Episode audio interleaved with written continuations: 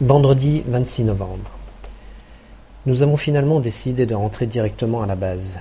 Nous avons donc pris la route tôt ce matin, et grâce à la météo favorable, nous sommes arrivés en milieu d'après-midi. Le comble du luxe, après une randonnée de plusieurs jours, c'est de prendre une douche très chaude. Pendant trois jours, nous nous sommes lavés dans l'eau glacée des rivières. Nous apprécions à sa juste valeur la vie confortable et civilisée de la base. Samedi 27 novembre. Ce matin, nous avons battu des records.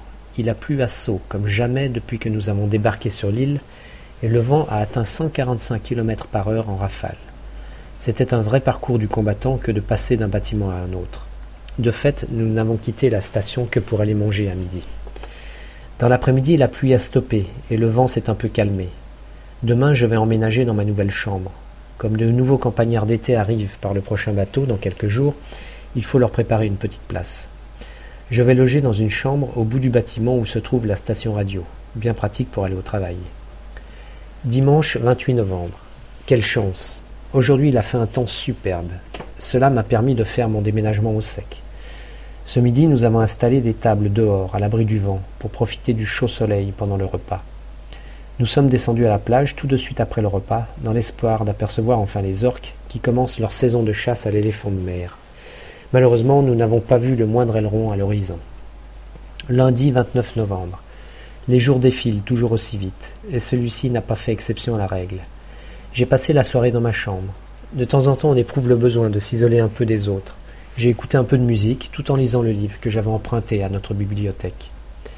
Mardi 30 novembre. La température a chuté d'heure en heure pour atteindre 0 degré Celsius. En plein vent, la sensation de froid était encore plus intense. Nous avons eu aussi de fortes pluies. C'était en fait les giboulées de mars en plein mois de novembre. Avec un tel temps, inutile d'entreprendre un travail à l'extérieur. J'ai donc passé l'après-midi à la menuiserie pour fabriquer un meuble de rangement pour ma salle de bain. Mercredi 1er décembre. J'ai passé plus de temps à la menuiserie qu'à la station, mais ça valait le coup, car avec tous les aménagements terminés, ma chambre commence à être très confortable. Jeudi 2 décembre. Beaucoup de monde est venu à la station radio aujourd'hui, soit pour téléphoner, soit pour envoyer un fax à sa famille. C'était l'occasion de siroter un petit café, à discuter de tout et de rien, juste afin de prendre un peu de bon temps. Ce sont des moments privilégiés que l'on apprécie toujours énormément. Vendredi 3 décembre. Autant la journée de travail a été calme, autant la soirée a été animée. En effet, c'était l'anniversaire de Bruno, le gars en charge des groupes électrogènes.